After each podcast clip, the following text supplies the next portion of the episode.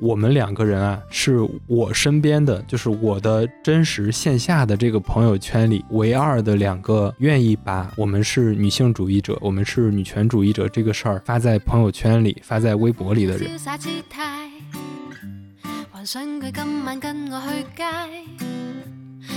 是觉得在这种资源高度不对称的时候，应该就是要弱势的一方更激进才才好。对，是的。我是觉得就是在这个时期，女性主义的东西再过都不为过。蹭女性主义这个事儿，我觉得现在不是太多了，而是太少。我没有办法说是哪个瞬间，但是就有一瞬间我知道它不对了。就是我老说说播客，它其实创造了一个聊天的场景。就是就是就假如说咱俩不是在录播客，咱俩就像刚才在吃饭，我觉得我也很难开口跟你聊这些事儿。我突然有种无力感，所以我才要更大声的，就是更多的去说，你知道，就是突然觉得自己的渺小跟无力。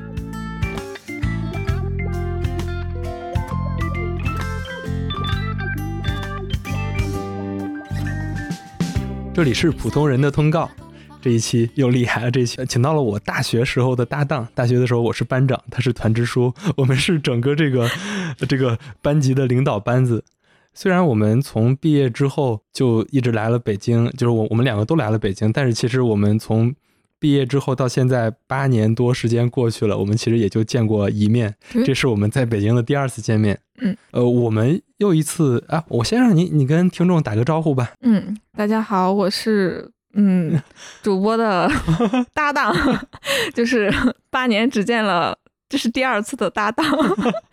说的说的有点惭愧。嗯，然后呢，但是对很熟悉，只要见面就是同学，就是有这种魔力，只要见面就很熟悉那种感觉。没错没错，刚刚刚来我们家，刚吃了饭，我们在晚上就是工作日的晚上录音。本来说周末录呢，但是因为就是确实周末北京太大了，从他们家到我们家还挺远的，然后也比较不忍心，好不容易有一天休息，还让他跨越跨越大半个北京来我家来录音。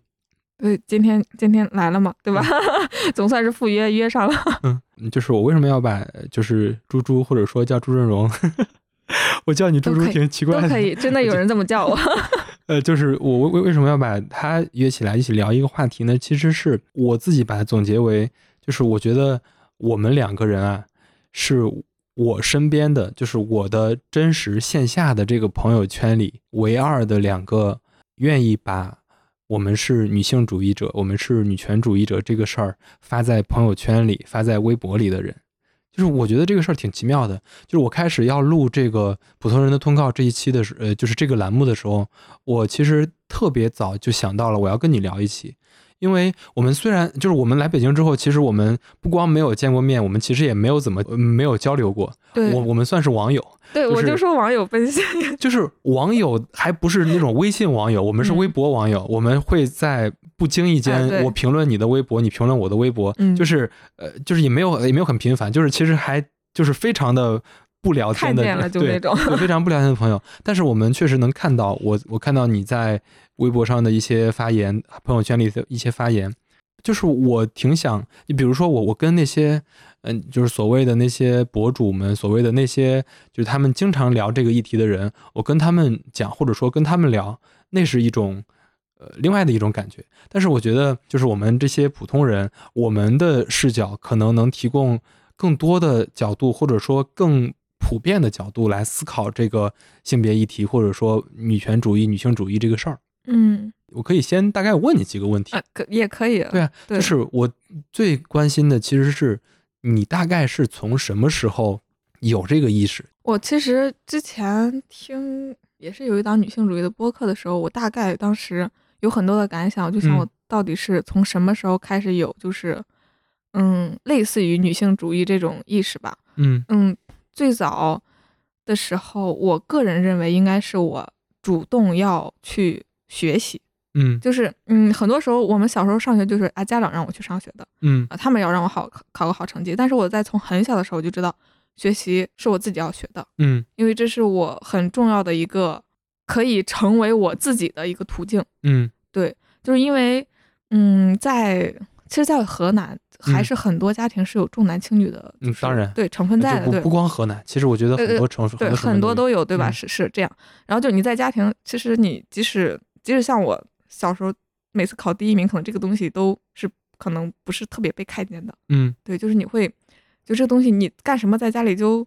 无足轻重，甚至是很多时候是有问题的，或者是有错误的，嗯。然后但你在学校里面的很多东西是。正向反馈的，嗯，然后你会知道啊，在这个东西里面有一种相对公平的环境，然后你可以在这里面谋一个自己的就是想要的生活跟途径，我觉得这是第一步吧。但是我当时并没有这么多的意识，当时只是觉得这个这个环境比较公平，嗯，然后后来我觉得呀，就是我最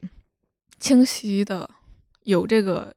意识的时候是大学毕业，嗯，对，然后也跟家庭可能有关系吧，就之前我会有一个。认知我会觉得，我要很大程度上去回馈家庭，因为我还有个哥哥，嗯，然后甚至觉得我哥哥将来结婚生子，我都是要出一份钱、出一份力的，嗯，这个东西是我没有觉得这个东西是不对的，你知道吗？嗯，就是很，然后直到我身边出现了一个两个其他的朋友吧，嗯，然后我知道他们的生活跟一些想法，然后就突然有一天意识到我这个想法不对，嗯，我应该我是为我自己啊。对吧？就是可能老我父母老了，照顾他们是我的责任。嗯，但是我现在我刚毕业，刚去就是闯荡社会的时候，更多的应该是关照在我自己的发展上面，而不是过早的去承担一些有的没的的这些就是莫须的这些东西。而且这个东西是不对的。嗯，我当时是第一次认为我一个根深蒂固的一个就是东西，我一直觉得是个对的东西，第一次不对了。嗯，就那是那是就嗯就。就醒了一样，就很不一样。嗯，我没有办法说是哪个瞬间，但是就有一瞬间我知道它不对了。嗯，对，就是其实这种瞬间，呃，很多时候其实很很多人都会有这种瞬间。嗯，就包括像我，就像我们聊着聊着就就会聊起我们的背景，我们是河南的，然后你你你老家是农村的吗？呃，我老家算是不是特别典型的农村，是在县城的一个景区里面。哦，对。就是在在河南农村，就你像你刚才讲的那个事儿，确实是一个非常普遍的一个观念。嗯，那如果我再往深点问，就是有关性别这个事儿，你从什么时候，就是你你除了跟哥哥的那个之外，你还有哪些瞬间，或者说哪些事儿是是让你有这么坚定的你要在性别问题上发言？因为我，你可以，你可以一边想着一边说啊，就是我是这，我是这样认为的。其实我们身边很多人，他其实都是性别觉醒，或者说他都是有性别意识的，但是大多数人是不愿意讲出来的，就是不也特别不愿意在自己的社交媒体的这种这种场景下讲出来。但我是那种逮着机会我就会说的，就比方刚才说那个，就是根深蒂固的观念，我们女生或者是长姐之类的这种角色一定要怎么怎么样，嗯。然后，因为身边我们这样的朋友很多，嗯，很多很多，然后我会不厌其烦去说起这个事情，再说起类似可能家庭关系、可能自己的发展这些方面的时候，聊到这些话题的时候，会我会一遍又一遍的去说，我们现在最重要的是要发展自己，更多的去想你要做什么，你想要一个什么样的生活，嗯，而不是过早的去。那些东西我会一遍又遍说，因为我觉得这个现象太普遍了，太多了。嗯，然后你又清晰的认识到这是个不对的问题的时候，你就会觉得为什么大家都要这样想？就是就是那种感觉，我我我我不知道怎么形容，就是我会看着就特别的焦心。嗯，对我就会不舒服，非常的难受。特别是是我的好朋友，嗯，我身边我实实在在的认识的嗯人，然后发生这些。就是瞬间的时候，嗯。然后我就会觉得我要去说，然后包括职场上面也有很多啊，嗯，然后在职场上面可能一些限制我不会说那么明白，嗯，但是我也会身体力行去做一些事情，嗯，对，就是有很多瞬间我都觉得女性不应该就是一直在就是一些就是规训的惯性思维的习惯当中去就是嗯不好的这些东西当中去沉溺下去了，嗯，或者是还有一些时候我们应该表达的时候就应该说，我就想我就想。说了很多遍以后，就是可能更多人的听见，嗯，然后首先第一步就是女生要你要自己意识到这个东西是不对的，这个东西很重要，嗯，就你要意识到这个东西就有女性主义的存在，然后有平权的这个意识，嗯，你要意识到你生活当中很多很多的方方面面的东西，就是都不是你的问题，嗯，它都不是你的问题，你也不用为此感到愧疚、压力或者是焦虑，嗯，然后因为它是本身那个环境或者是长长久的这种文化习惯，然后造成的，它不是你的错，它不是你的问题，嗯，对我就这个东西就是被更多的女生或者是男生吧，嗯，当然我现在更多的还是在女生，我觉得更多的女生首先你要自己看到，嗯，是更重要的，嗯。你刚才讲的其实是一个，呃，就是分享的逻辑。你愿意把你的这些观点分享给你的这些朋友，或者说就是你通过社交媒体让让更多的人看到这个逻辑。我是想问，就是这个的动力来自于哪儿？比如说是有一些正向反馈，还是说你身边的朋友真的会听你讲了之后，他们也有所谓的某个觉醒时刻，或者说他们觉得哦，你说的是对的这种时刻？我好像没有想那么多，是吗？对我就是好像有一种内驱力，就在做这些事情。嗯。对，就是，嗯，我好像一直都有这种，就是我如果发现了什么，就是正确的，或者是不正确的，或者是一些有有用的好的东西，我都很乐于分享给身边的人，包括一个好用的，可能我觉得东西，嗯，家居用品、玩具这些东西、食食品，我都会去分享。明白，就是人，啊，对，就是你没想过这个问题，就是你发的那些东西，我不知道你有没有被一些人攻击过。你有没有跟他们对过线？就是网上互相怼过？没有，我我是发出去，就是有有呃，其实好像很多时候没有很多人就是可能去评价这个东西，因为大家好像不愿意去就是去谈论这个东西。嗯嗯，很多人其实都没有，我没有什么特别的跟谁去聊过这些事情都。嗯，然后对啊，就是我其实这个事儿也是挺，就是我我为什么我想我特别想早就想跟你聊这个事儿，是因为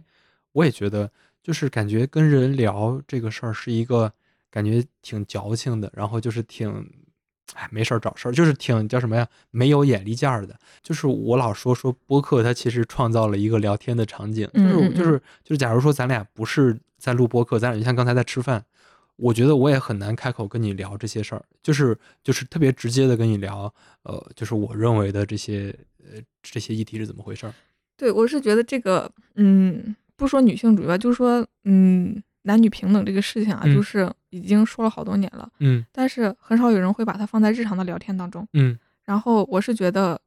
在男性看来，就是可能你跟男的去聊这个，我我啊，我跟可能我想着我的顾虑是，我跟男的去聊这个东西，嗯，然后他可能会觉得我是一种冒犯，嗯，我跟女性去聊这个东西，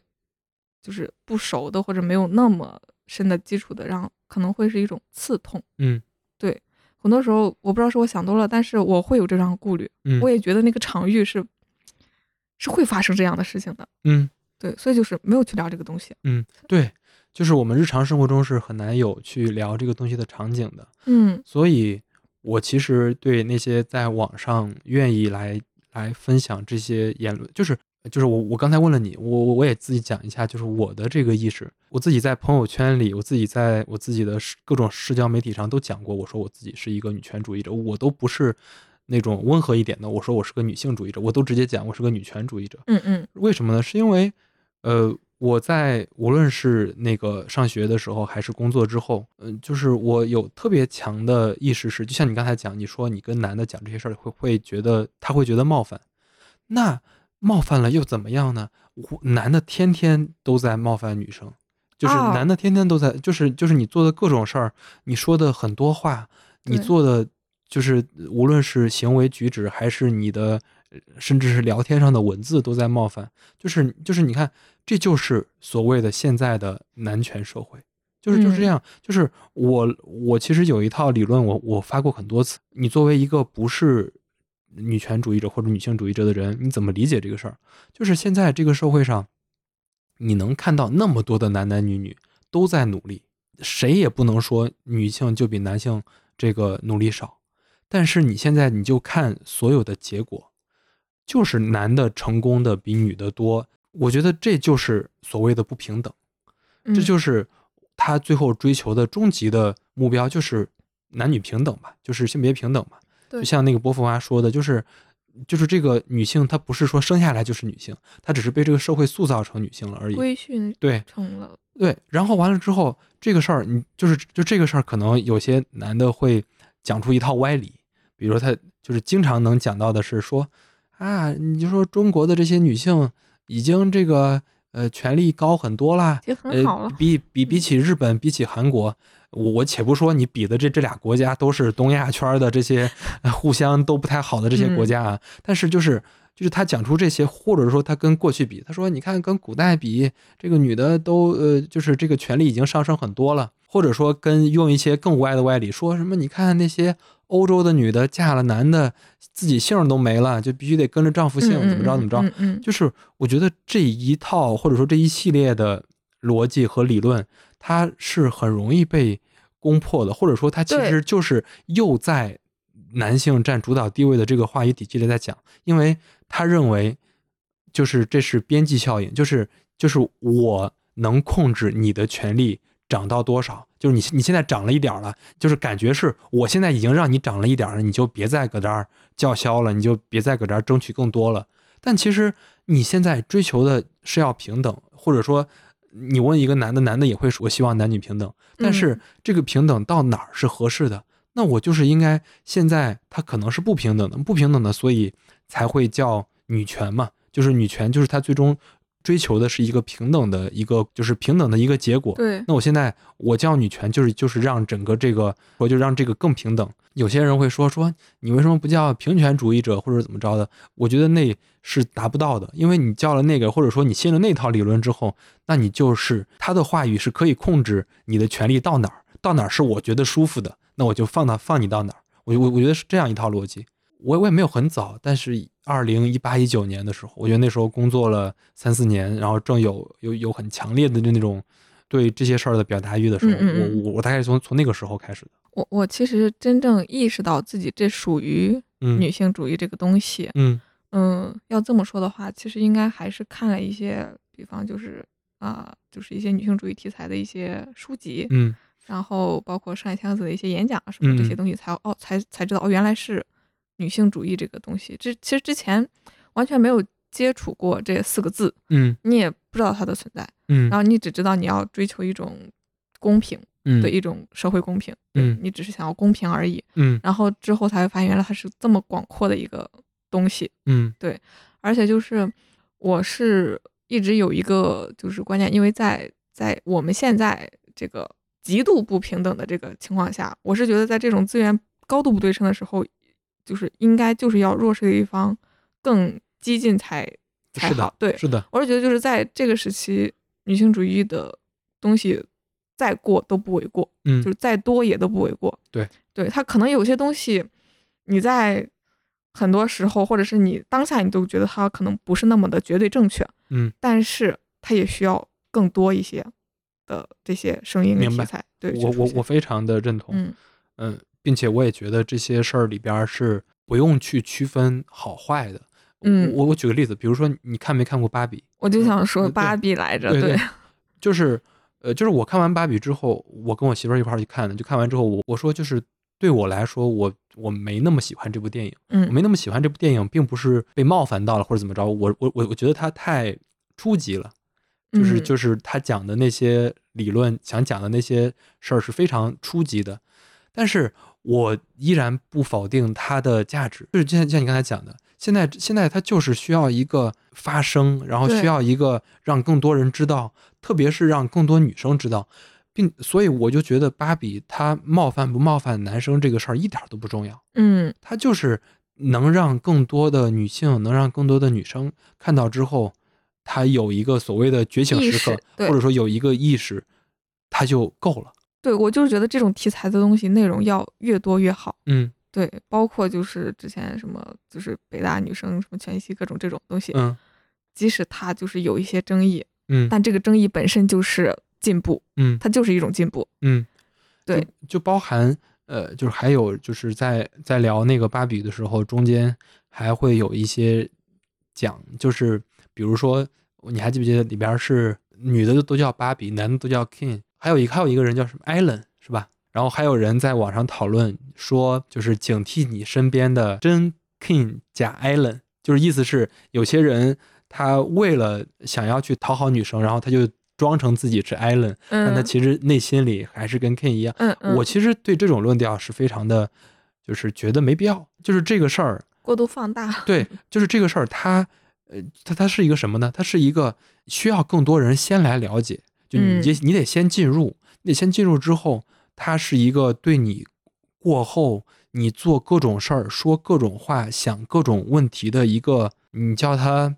行为准则也好，或者说他他可能成为不了行为准则，他能让你有有一条线，或就是那条线就是就是你会这样来考虑问题了的一个基础。所以，我我我虽然没有那么喜欢《芭比》这部电影，因为它可能还有更好的就是讲女性主义题材的电影，就是就是，但是这一部它足够的广泛，它足够的传播的足够广，或者说它让足够多的人看到，那这个事儿本身就是很厉害的。哎，对它它能够就是。嗯，前起吧前半段吧，对吧？就是结尾肯定我觉得是有很我自己是很不认同那个结尾的。嗯，然后但是前半段它整个的那个芭比自己的一个心路历程吧，我觉得还是有很多点都是很经典的。是的，就是女性能够在这中间获益，对获得一些东西的。我当时看完之后，我发了一个朋友圈，我我是这样说的，我说其实芭比讲了一个很简单的故事，因为它前后有两次反转嘛，就是。在现在是男权社会，我们这群人叫女权主义者。未来有一天可能是女权社会。假如说啊，有一天是女权社会，那我觉得我可能会是一个男权主义者。嗯，因为他到最后总归这个什么主义者，他最后追求的其实是一个平等。对，其实是就是他的终极是这个。嗯，就像芭比里那个 Ken，他呃所谓的来。父权社会学了一点知识之后，回去之后就占领了芭比那个岛，那个之后就感觉一切都变了。其实就是他相当于正反都说了。我我，所以我感觉它就是一个很简单的一个启示。嗯，哎，你说起来这个，我突然想起来，最近有一个上热搜的一个电影还没有公映，叫叫什么来着？叫我不是高山是吗？还是叫哦，就是那个张讲讲张桂梅，对对，讲那个老师他的真人真事的那个。嗯嗯。然后就不是很多，就是讨论，就他他还没有公映，然后就只是在适应阶段，就是因为，嗯，一些这个老师的原型刻画的地方，就是里面还有酗酒母亲跟女孩网吧这种，就是这个这些情节，嗯，包括说老师就是创建这个女子学校的原动力是她的丈夫，这些，嗯，都引起很大很大的讨论，嗯，然后。先不说这这部电影，我觉得就在这上面就已经做了很大的贡献，能够在就是微博这样一个地方，嗯，就是针对这个东西去那么大场域的讨论，连着两天就是都是在热搜上，大家都在讨论这个事情，从各个方面，我觉得这就是一个很大的贡献了，对于就是女性主义方面来说啊。但是，但是就这个事儿，我我我我其实关注到了，但是我没有仔细去研究啊，就是我可能讲的有点不对，但是其实它反映的是一个。现象，或者说它反映的其实是挺普遍的一个情况。嗯，我给它总结成女性主义洁癖，或者说怎么着，就是有一帮人，我不认为他是跟我同一阵营的。我觉得有一帮人，他标榜自己是女性主义，或者说标榜自己是这样的人，但是他容不得一点点的跟他观念不同的事物存在。嗯嗯，就比就比如说，我大概看了一眼，是这样的，就是说，呃，说这个。就说张校长他下了班回家，就是好像在洗脚还是怎么着，然后她丈夫来了句说是不是腰疼，嗯，然后就是他们就在讨论说，就怎么能在这里边，就是还是把要把这种慈祥的什么这种和蔼可亲的丈夫丈夫的形象，对对，就就是就是就有有有点为为什么在一部讲女性讲女性高中，然后讲这样的一个电影里。还要搞，还要塑造一个这样的男人形象，没有男人就不行了吗？就类似这种，他们就会觉得张校长就不应该，就是他的故事里面就不应该有有有丈夫、有孩子这个角色，就不应该有这些东西。对我，我我其实对这个事儿是比较不认同。我理解，就是我觉得，嗯，我们在讨论的是现实社现实世界，我们讨论的不是一个一个星球上只有女性的世界。嗯，我觉得那些。就假如说一个星球上只有女性，那我也不会说我自己是一个女性主义者，因为那没有没有就是没有这个东西存在的基础。嗯，我们我们讨论的就是我们身边的环境，我们周围的可能会遇到的事儿。所以就是那部电影，包含就是那部就是在大家都在都在骂那个编剧嘛，就是都去那个豆瓣上去刷那个，就是反正就刷各种评分，就去骂那个编剧。就是其实像这种事儿还有很多，包括之前杨笠火的时候啊，就包括在之前就是一些脱口秀演员，就就是嗯，就是他们讲这个事儿，然后后来就被一些人攻击说他们是呃掐女权犯，就就就就意思是他们他们自己内心不是这样想的，但是他们就是要迎合对对对以迎合这个这个事儿。包括还有一个不太适当的例子，就比如说那个陈思诚那个那个电影《消失的她》啊，说他也是在蹭这个这个女性主义这个话题。这我还真没有见过《消失的她》，我到现在没有看。嗯，是吧？你你没看挺好的。我我不太呃，就是就就是它是个还不错的电影，但是就是你想想，它从名字上就叫《消失的她》女她嘛，嗯，就然后整个那些预告片里都是都是。都是充斥着想要想要蹭这个话题的那种感觉，但是最后它其实是一个，首先从戏上是一个大男主戏，然后完了之后讲的里面那些事儿也跟女性主义没有什么关系。呃，我我就是呃，当然我我其实不是想聊这电影，就是我我我其实是想说，就是蹭女性主义这个事儿，我觉得现在不是太多了，而是太少了。就是就是对我就对我同意，我非常同意。就是你得你得多蹭，你得多聊，让这个事儿变成一个非常普遍的。就是这个事儿不是中国这样，嗯，在美国也是这样，就是像好好莱坞也是这样。因为它现在是一种政治正确，它为什么是一种政治正确？就是它不是一个那么普遍，就随便人都能说的事儿，而是一种变成了一种政治正确呢？就是因为现在说的还是太少了。嗯，假如说有一天他说的足够多，都稀松平常到我们日常可能都会讨论的话题，大家就不会觉得这个事儿。敏感这个事儿，他是不是在蹭？怎么着？对，我我我我我我觉得大概是这样。对，现在好像大家都有一根一根弦儿在这上面，然后有但凡碰到这个事情，就会立马就会绷起那个神经去想，我是对抗他还是迎合他？嗯，然后就会有这个应激反应。嗯，对，现在的一些就是影视作品，我刚才那天突然是看到一个评论，还是看到一张海报，嗯，说是我们小时候看的电视剧。跟长大以后看的电视剧不太一样了，嗯，就是从大男主变成了大女主。是什么时候是大女主？现在是大女，现在是大女主为主呀。然后小的时候都是一个男主，很多个女生那种，对吧？主要是以男主为主线。嗯。然后现在可能更多的大女主的就是影视作品变多了。我觉得现在还有好多是男主的戏。呃，有，但是就是之前没有大女主的概念嘛，对吧？然后，但现在就是会有大女主这种就是题材，就是专门就是把它作为一个标签，嗯，然后打出来，嗯，然后说这部电影或这个电视剧是什么大女主，然后包括可能嗯连带着火的这个。女明星可能都身上有大女主这个标签，比方就是就像《甄嬛传》呀，像《知否》啊这些，嗯，对吧？然后就是会会标上这样大标签。《甄嬛传》算大女主戏吗？《甄嬛传》不是也是一一堆女的围着皇帝转吗？呃，甄嬛是主要成长线，对，然后对，就是这种女性成长以女性成长线为主题的，就是比较多了嘛，这种电视剧。然后当时就在想，嗯，这也是一种进步，但是好像大家还是把，但是大家没有意识到，就是大女主这个东西。嗯，没有很把它跟女性主义挂上边儿。对，对我我我就是，其实有很多迹象，但是大家不会把这个东西挂上边儿。就是他们的高压线，就是现在高压线很奇怪，就甚至有点变形，就是只选自己想看的那个点。嗯，对，然后并不会把，就是并没有一个很系统的，就会觉得就是很很就是系统的认识这个东西。就是我觉得你说的非常对，其实什么什么意思呢？就是就大大家现在是在蹭，就是有就比如大女主这个概念提出来，它其实就是有点蹭女权主义这个事儿。嗯，但是它到背后它没有找到内核，或者说它从这主创团队他没有想明白他该怎么去来讲他这一套故事是是更合理的，或者说更高阶一点的。对，就比如说刚才咱们刚才举的，我虽然没有仔细看过《甄嬛传》，但是你如果说《甄嬛传》。他跟女性主义这个事儿能沾任何边儿，我都不相信。啊，我也他他除了那个 那个那个主角是女是女的之外，对吧？但是会挂上这个标签，要对对对对。你看他是宣传的时候挂，我觉得他更应该从更更早期从创作阶段，他就应该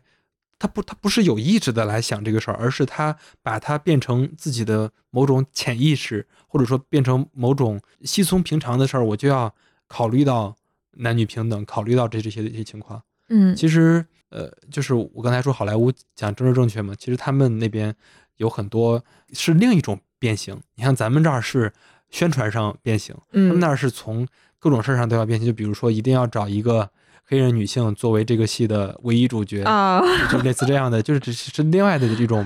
变变形。嗯啊，其实我我我我觉得除了这些，就是我们现在能能想到的这种所谓的。所谓的在影视剧或者说在这种娱乐圈里来蹭这些事儿之外，咱俩的工作因为也比较像，你刚才刚聊到，嗯，其实都算 marketing 相关的工作。对，其实我在这个过程中，我觉得算是强化了我整个的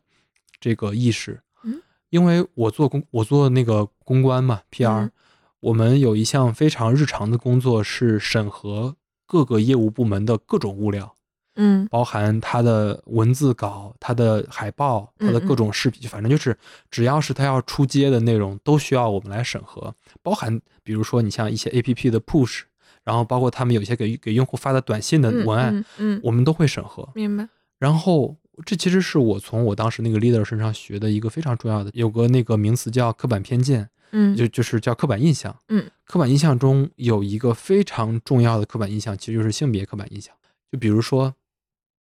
有个业务做了一个海报，然后大概是一个保险、健康保险的海报。海报是一个非常正常，大家一下就能想到的那个场景：爸爸提个公文包，然后在外面什么类似于就是就是迎着雨，然后去什么奋斗，然后妈妈在家里穿个围裙在那儿做饭，就是这个就是大概大概就是整个一个场景，就类类似是说就是我们这个家庭要有什么抗风险能力等等之类的。呃，就是我举这个例子，就是我当时就把他给打回去了，然后我就跟他讲，我说这个不行，然后那个业务非常不理解，说为什么不行？其实这个事儿对于很多人是不太能理解的，就说就就就说就说就说这个为什么？然后我就跟他讲了很多，我我我我就我记得我跟他聊了半天，就真的是整个一下午都在聊这个事儿，我就跟他讲为什么不行，就是现在所有的人或者说所有的大家习惯的来讲，就是什么男主外女主内。或者说，其实男主外女女主内这个事儿也是就是现在的误读，以前叫男耕女织嘛，就是男的管这个吃饭，女的管衣服，就是他其实也是男女在分工劳动。分工对。但是现在男主外女主内这个事儿，就是把内怎么说，就是把家里边这些对，把家里边这些劳动变变得非常弱化。嗯，这是其一，就是这我还不是我最关键要讲的，而是我跟他讲了一个道理，我就说，你看。男主外女主内，这就叫刻板印象。嗯，我们作为一个企业，作为一个平台，或者甚至说你作为一个行业的头部品牌、头部企业，你不能在你的这些物料里持续的来增强这个刻板印象。就是你，他说，那这个事儿就是普遍的呀。我说，你说的是对的，是普遍的。但是我觉得我们不应该把这种普遍的刻板印象，再通过我们这个品牌的平台，再让它宣传，再让它加大。嗯，然后反正我我跟他掰扯了好久，我不知道他最后认认没认同，但是我还是让他回去改，就是他至少得换个场景。然后其实这个事儿的过程中，因为我会经历很多这样的这样的审核或者说这样的沟通，其实也会加强我的这个这个意识是非常普遍的，就几乎每个人或者说那些我们都以为是高知女性做到高管，然后整个教育背景也非常好的那些女性，她们。从心底里也不是没有意识到那么的问题，对，没有意识到这这个问题，然后也从心底里没有那么就是想要去改变或者怎么着，想要去改变，就是就当时有有有对有个话就是说什么木男木强什么之类的，其实这这句话我我我没有那么认同啊，就是我我觉得他不是因为这群人木强木男怎么着，而是现在的。整个的环境造成的这样的情况，就迫使的你去要做成这个样子。没错，嗯，所以就是我，因为我看最近嘛，就是二零二三年这段时间内，你比较多的在聊这些事儿，是有什么样的契机吗？比如说你最近看了一些什么书，看了一些什么样的的东西，你可以聊一聊这些吗？对，除了说那些就看看影视剧以外，然后。也在听一些相关的播客，然后包括看一些上野的书，嗯，然后还有就是看，就是像看不见的女性呀，包括波伏娃第二性这些，就是嗯。这些书籍吧，就会就会一点点的就会去看这些东西，然后所有就是可能关于女性主义，自己也会去关注检索，然后可能平台会给你推送这些内容，嗯，然后一些平台，就你看的越多越深了以后，你就会觉得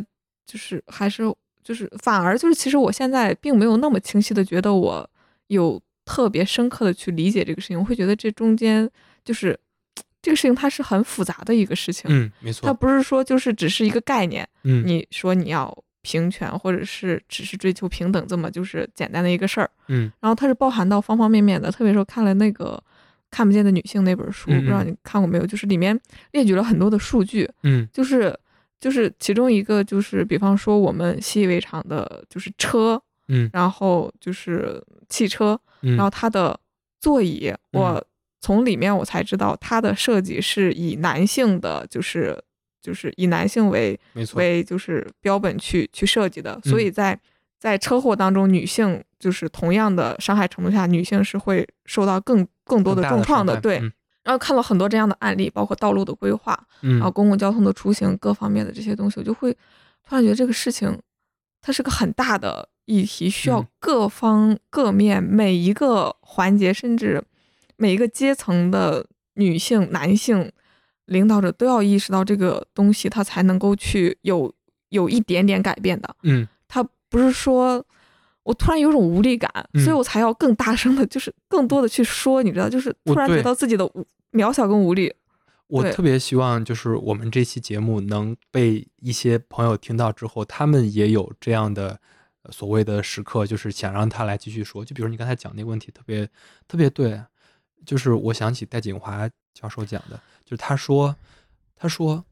他很汗颜，她做了这么多年所谓的女性主义工作，但是现在就是讲起女性主义这个词儿的时候，往往是跟什么联系在一起呢？跟少数民族问题，跟什么呃少数呃少数族裔问题。我们还需要去类比。呃不，他对就是不光是类比，他类比的是那些少数群体。嗯，但是他说女性就是一半儿。就是人类的一半，对，就是它不是个少数群体。你现在地球上有八十亿人、六十亿人，可能有三十亿人左右都是女性，嗯，它不是一个少数群体。对呀，就像你刚才讲到那些问题，道路规划也好，什么车也好，就像我还记得前些年老呃女司机还是一个就是那种嘲讽的词嘛，女司机、女领导，对对对对对，女医生，对对对，你就就还会把这个当成意思，就是那那他到背后你往往往回追一追。那可能还有很多问题，不是因为她是女性就怎么样了，而是她从起源上来说，那车就我就不是就不太适合我开，那我那我开的没可能没那么好，或者说也没有数据来表明女的开车就是不就就不好这个数据是的，是吧？哎，所以就是还是就是每次一聊到这儿，我就聊得很激动，聊得口干舌燥的。对，就是真的，当你意识到你自己在这方面很无力的时候，就会我就会。就是不知道为什么哪来的，对，就更想奔走相告这个东西，就是更多的去说这个东西，因为嗯，所以就是我我就觉得播客是一个挺好的一个事儿，就是就是它就像你就是听，我不知道你是听哪一档。呃，其实很多的像，嗯，故事 FM 也有这样的专题，嗯，然后声东击西也会。就是请到类似的嘉宾去做这样的事情，嗯，很多吧。然后包括就是看我们刚才下午聊的那个《再见爱人》那个综艺，嗯，其实里面也会讲到一些呃男女之间的一些这些就是话题，包括女性的一些不平等地位这些东西，节目里面也会讲到。然后包括节目里面的嘉宾啊，嗯，然后童晨杰啊，跟那个。那个那个心理学的那个老师，然后他们的播客里面也会讲到这些东西，所以就是一步一步吧，就是会有一个点就会打开无数个世界那种。现在不是那个什么 说是人都是人工智能推送的，推送挺好，就是你看一个，它可能会给你推更多。对，我觉得这个事儿也没什么问题，就是相当于就像你说的，像打开了一个大门一样。嗯，你看我其实也是最早看波伏娃，后来就是我我也不知道为什么这两年上野千鹤子在中国才火，其实他已经做了很多很多的研究。对，包含我看。之前还看过八二年的金智英，然后包含那个叫什么呀？呃呃，就是台湾的那个呃房思琪的初恋乐园。当然，它不只是女性主义啊，就是但但是那那本书对我触动很大，因为我还能特别明，就是我现在已经不能很明很明确的想起里面的各种各样的内容，但是我依然能想起我看那本书的状态。我看房思琪的时候。我我我每天我不敢看更多页，比如说我今天看了三十页，我就得啊，就得我就得坐下来平静平静，然后才能继续继续读下去。但他又写的那么好，啊等等，我看这些书，然后包含最近听这些播客，然后包含我其实觉得女性主义是一个视角。就当你打开了这个视角之后，你其实能从各种各样的事儿上面观察到你的，就是你会有更多的启发。对，就是你不只是一个视角的启发，你会看到更多的切面吧？是的，事情是的。就就比就比如说，我还想起前几天也其实是天天都有的类似的事情，一个女性她告一个男的强奸她、性侵她，嗯，然后完了之后，最后呢？可能无论是法院，或者说无论到最后判决的时候讲，呃，就是那个男的无罪，或者说就是没有证据那个男的有罪，然后怎么着，然后整个等等这些事儿的时候，在中文互联网环境，在微博这个环境，其实我我我觉得大家没必要把把中文把简中互联网这个当成一个独特的存在。嗯，其实这些事儿在美国也非常常见，在他的社交平台上也是这样的讨论，就是相当于。呃，大家最后没有证明这个男的有罪，然后所有人都会去群嘲那些那个女性以及为那个女性发声的很多人，嗯，就是讲说怎么着，然后其实就是 Me Too 运动也也也是这样来的嘛，对，Me Too 运动来了之后，呃，大家所谓的可能他做了一个示范之后，大家不都在发声嘛，都在发声之后，但是发这个声并不是那么的顺畅，就像我刚才讲的，其实。二零二一年、二零二二年，包括今年，微博上都有类似的事件的热搜，就是就是，其实大概逻辑就是那个，他去告一个男的强奸他，或者说性侵他，或者性骚扰他，然后最后到最后的结果是，呃，无论是法院也好，还是公安局也好，还是什么也好，他都无法证明这个没有足够的证据去怎么样取证，非常困难。对，其实这个事儿啊，我跟大家分享一个数据，嗯，十万个性侵的。这个案例里边，嗯，只有一百个，还是就是一千个，我忘了具体数据，反正就是非常就是不到百分之一的人，他能拿出证据，或者说这个人这个男的最终能被定罪，嗯，然后大概就是一万就十万个人里边，可能只有两个是被诬告的。就就相当于就是什么意思？就是十万个性侵的案例里，可能只有两个是被诬告的，嗯，相当于大多数它都是真实的，然后但是定罪的可能只有一百个，就只有百分之一，然后被诬告的只有百分之零点零二，嗯，所以就是从这种数据上就能看出来，这些事儿，女性她就是处在很弱势的地位，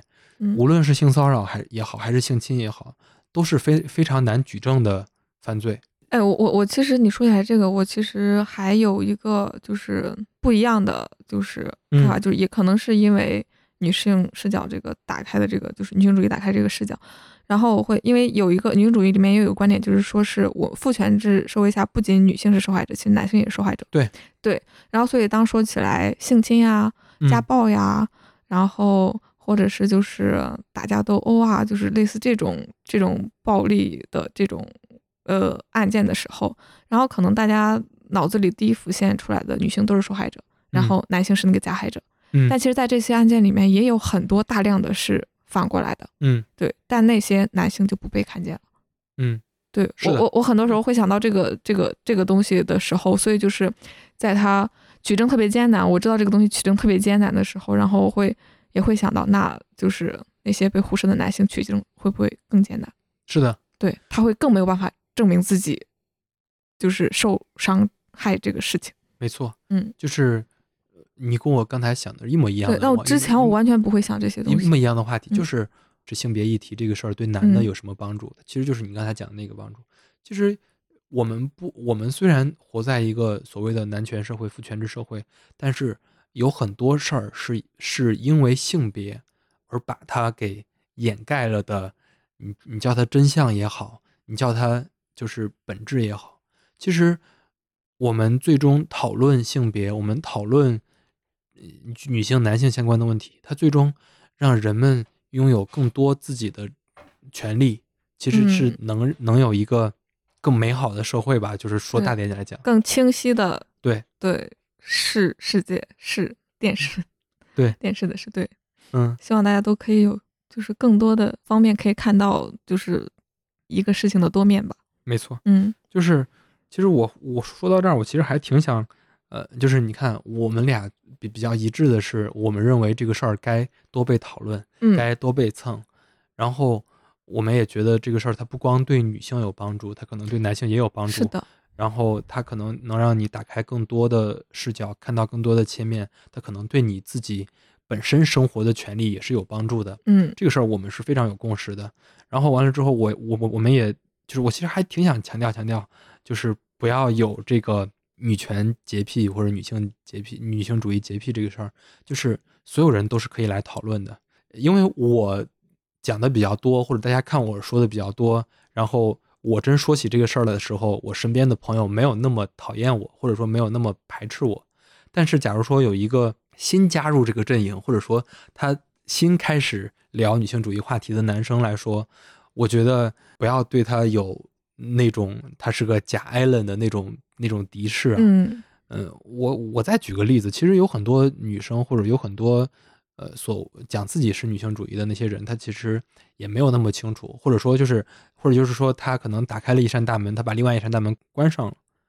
我给你举个例子啊，我记得是去年吧，就上一季的《乘风破浪的姐姐》，嗯嗯，就是最后一期，嗯，最后一期的时候，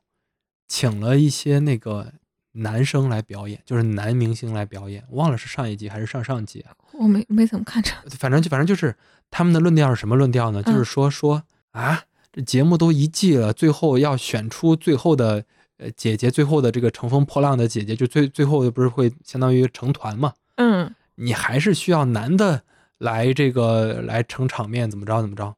我其实觉得这个话讲的其实就没那么对，我或或者说或者你换个视角看，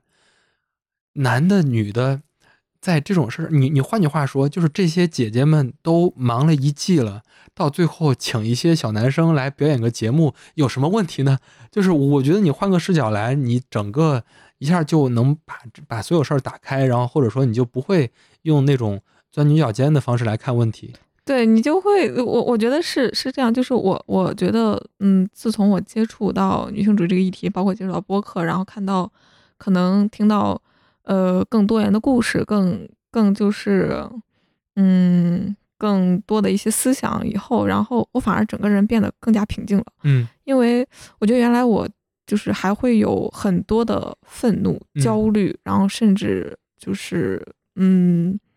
就是很多时候被情绪裹挟的时候，就会觉得那时候自己非常不好，然后你会觉得自己非常不大，会沉溺在那个情绪当中。但是有多一个视角以后。面对很多日常生活当中问题，都会多思考一步。即使不是从女性主义的角度去思考，他也会就会，我也会就是会会 push 自己，就是会养成一个习惯。你跳出来这个事情去看一下，你为什么会在这个地方会生气，而外这为什么要在这个地方会哭？嗯，然后我会就是会多一层再去看这个东西，就会整个人就会平静很多。嗯，我自己而言就是会更好了。我觉得我变成更好的自己了。嗯嗯，明白。其实我最后，因为因为我觉得我们聊的还还挺深入的。我最后其实挺想问一个问题，也是我，也也是我非常 非常想跟我就是你来聊的。因为为为什么？因为我我我总说我说我看那些博主也好，听那些播客也好，感觉他们都不是你身边的人，他们都是要么是名人了，要么是大专家们。就你作为一个普通人，作为一个我们还日常生活的人，你作为一个女性主义者，其实。呃，你看的那些书啊，或者说你看的那些名人们，他们大多都选择了不婚不育，甚至好多还拒绝家务。就是 这个问题还是来了，就是就是作为一个普通人，他其实很难找到一个学习的榜样。虽然你现在还没有结婚啊，嗯，就是我的意思是，就比如说那些已经结了婚，他已经就是要面对家庭、面对丈夫、面对孩子。然后面对所有事儿的这些人来说，你对你觉得，你你觉得这些人他们有了女性主义思维，或者说或者说他们有了女性主义觉醒之后，他们该怎么样来处理这些事儿？就是我其实这问题有点大啊，但是我觉得我们可以聊一聊这些思考。我明白，就是，嗯，首先我我现在就是嗯没有结婚的状态，嗯，然后那我肯定是。嗯，我我个人是不太同意，就是比方不婚不育，嗯，这个这个事情的，嗯，对我我可能有点恐婚恐育，但是我不是绝对的不婚不育的那种，就是就是态度，对。然后如果是已经结婚的，比方他已经意识到就是嗯女性主义这个问题，或者意识到自己生活在一个可能更为弱势的一个一个环境当中。很多其实我现实生活当中也有这样的例子，然后我看到很多很多的，就是就是人会是那样的，就是反而啊，我发现女性，比方她清晰的意识到，就是自己的丈夫也是有一些问题的，嗯，然后或者是会有很很一开始都会比较的，就是觉得觉得我受了这么多的委屈，或者是做了这么多的努力。但是我刚意识到的时候，肯定都会也是会在家庭当中不不厌其烦去说这些事情，嗯。但在那个当下，其实不管是你自己的亲人也好，还是你的丈夫也好，他是不会理解这个事情的，嗯嗯。但是我身边有一个案例，我不能说是谁，嗯。然后你在如果再进一步的，你去继续关注这个事情，关注自己的状态，然后去去就是更多一。点耐心的的话，然后他是有就是有变化的，嗯，就是她的丈夫会慢慢的能听懂她在说什么了，嗯，也慢慢的意识到自己身上的问题，嗯，然后他们甚至可以去讨论这个东西了，嗯，我觉得这就是就是一种案例吧，嗯。对，这是我看到，或者我我我把它总结为你有了方法，就是沟通的方法也好，或者说。对，从从底层思维方式下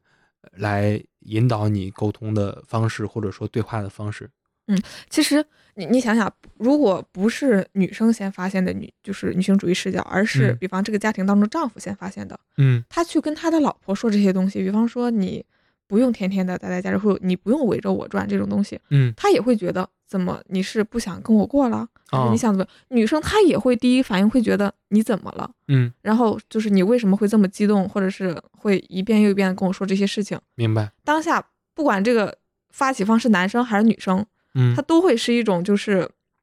一开始都会从懵的状态到就是对抗的状态，然后再到就是融合的状态，嗯，他会需要一个过程的，嗯，任何。一种这种观念的碰撞都是需要过程，不仅在家庭当中嘛，嗯，对吧？就是我是觉得，就是，嗯，这个东西不是因为之前我经常我想象当中，如果不是因为有这么一个案例在的话，我想象当中可能女性意识崛起后，这个家就散了。嗯，对，因为女生可能会更觉得，哎，我做自己，嗯，对吧？我要更爱自己，嗯，然后什么事情都要以自己为中心那种。但我发现好像不是这样的，嗯，对，就真的他放到现实家庭生活当中。它是很复杂的，因为本身婚姻跟夫妻关系都是很复杂的一个事情。嗯，对，它不是说你单方面的下了一个决定，就真的就能变成那个样子，它不是的。没错。好呀，我觉得就是我们今天聊的还挺深入，然后也是虽然我们很久没见，但是我们一下就聊一个这么复杂，然后可能还就是我我们可能聊了一些皮毛，聊了一些我们自自己的观点和认识。嗯，我我我觉得这个事儿是常聊常新，就是非常适合经常拿出来聊，且非常适合在播客这个场景下，我们这么正式的来聊。我能没没事，你可以继续讲。我想，嗯，其实，嗯，我也是最近发现一个现象，然后如果因为我们听你的播客的，可能就是我们身边人，大家都是在工作当中的人，嗯，然后我是希望更多的女生在工作当中可以上桌，嗯，因为我发现。在开一些会议的时候，嗯，然后如果这个桌面上坐不下开会的这些人，嗯，只有六，比方十个人只有六个座位，嗯，然后那六个座位如果有男生的话，女生肯定是坐在旁边的四个座位，而不是在桌面上的六个座位的，嗯，即使就是女生里面有级别比桌面上的男生高，或者是就是大家同等级别的情况下，都有这样的现象在，然后我希望就是。在这方面也是，就是大家作为职场人当中，也是要勇敢的上桌，勇敢的发表自己的意见，这也是女性主义的，就是一种表现，就是身体力行的去践行这个事情。嗯，就是上桌，从吃饭上桌到工作上上桌。是的，是的，是的。那那好呀，那我我我非常感谢，呃，猪猪来上我的这个节目，我我我也我也希望就是我们之后能能有有一些什么样就有关女性主义的这些新话，当然我们可能还不止聊这些啊，我们只是今天挑了这个选题来聊。嗯，我自己很受启发，因为虽然我们我们很久没见，但是我们也能马上的就进入到聊这个话题，就是聊我们自己内心很深入想法的一个状态。嗯。我我我也非常希望，就是能听到我们这期节目的人，就是更多的普通人。我我觉得这也是我这个节目的意义啊，就是有更多的普通人，他能听到，就跟他可能一样的人，可能也是在北京打拼的北漂，就是你都是一个打工人。也我不是一个知名博主，我不是一个大学教授，我不是一个呃，就是著作等身的那种呃作家，或者说我不是一个电影导演，我不是一个编剧。我作为一个普通人，我也可以有女性主义的觉醒，然后我也可以说自己是一个女性主义者，甚至像我，我可能会更，呃，算是叫什么呀？更那个什么一点？我说我自己是个女权主义者。我觉得这样你不会有任何问题。我我觉得这是可能是这一期的目的和我想要达到的效果。对，嗯，好呀，都勇敢一点。嗯，好呀，那我们就这样，嗯，先这样。好的，拜拜，拜拜。